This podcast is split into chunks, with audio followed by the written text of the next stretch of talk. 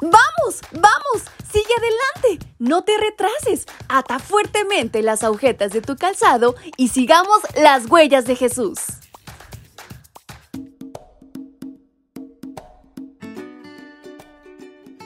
Hola, hola chicos y chicas, ¿cómo están en esta mañana? Su amiga Fabi les saluda desde la calurosa Ciudad de México y les envía un fuerte abrazo hasta donde quiera que se encuentren, pero sobre todo les da la más cordial bienvenida a este, su devocional para menores y adolescentes.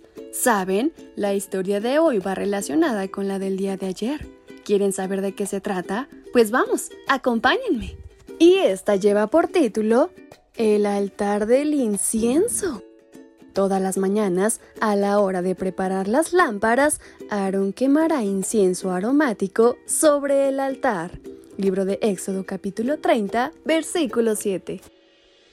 El altar del incienso era de madera de acacia y estaba recubierto de oro. Era el mueble más alto de los tres del lugar santo. Medía 92 centímetros de alto y 46 tanto de largo como de ancho. Sobre este altar se quemaba el incienso todas las mañanas y también todas las tardes.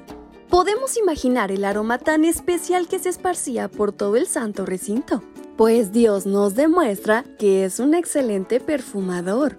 Él mismo le indicó a Moisés cuáles serían los ingredientes para producir esa fragancia.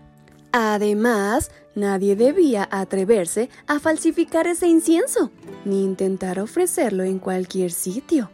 La primordial enseñanza de este mueble tiene que ver con la importancia de la oración. Lo primero que debemos hacer cada mañana al despertar es orar a Dios. Igualmente, lo último que debemos realizar por las noches antes de dormir es orar. Así como el altar era un lugar exclusivo para el incienso y nada debía reemplazarlo, asimismo, nada puede ocupar el lugar de la oración para comunicarnos con Dios. Además, así como la indicación en cuanto a los ingredientes que componían el incienso fue explícita, las características de la oración también son claras. Cuando oramos, podemos alabar, agradecer, reconocer nuestros errores y pedir perdón así como interceder, colocar en las manos de Dios nuestros planes y también nuestros desafíos, aceptar la voluntad divina y pedir todo en el nombre de Jesús. En la mente de los personajes bíblicos siempre estuvo asociada la idea del incienso con la oración. David afirmó, sea mi oración como incienso en tu presencia y mis manos levantadas como ofrenda de la tarde. Salmo 141, 2. Siempre que el sacerdote ofrecía el incienso a Dios, las personas oraban, no importaba dónde estuvieran. Esa práctica prevaleció por lo menos hasta el tiempo en que Juan el Bautista nació. Lucas 1 del 8 al 10. Si quieres experimentar la compañía de Dios siempre, ora siempre. No importa qué estés realizando, ni siquiera la postura que tengas.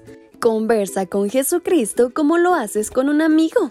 El apóstol Pablo escribió de la importancia de orar siempre y en cualquier lugar. Oren en todo momento. Primera de Tesalonicenses 5:17. Oren en todas partes. Primera de Timoteo 2:8. Y con estas palabras de Pablo en mente es como nos despedimos de nuestra reflexión. Espero hayan aprendido tanto como yo. Su amiga Fabi se despide deseando que tengan un excelente día. Y no se olviden, orar siempre. Hasta pronto.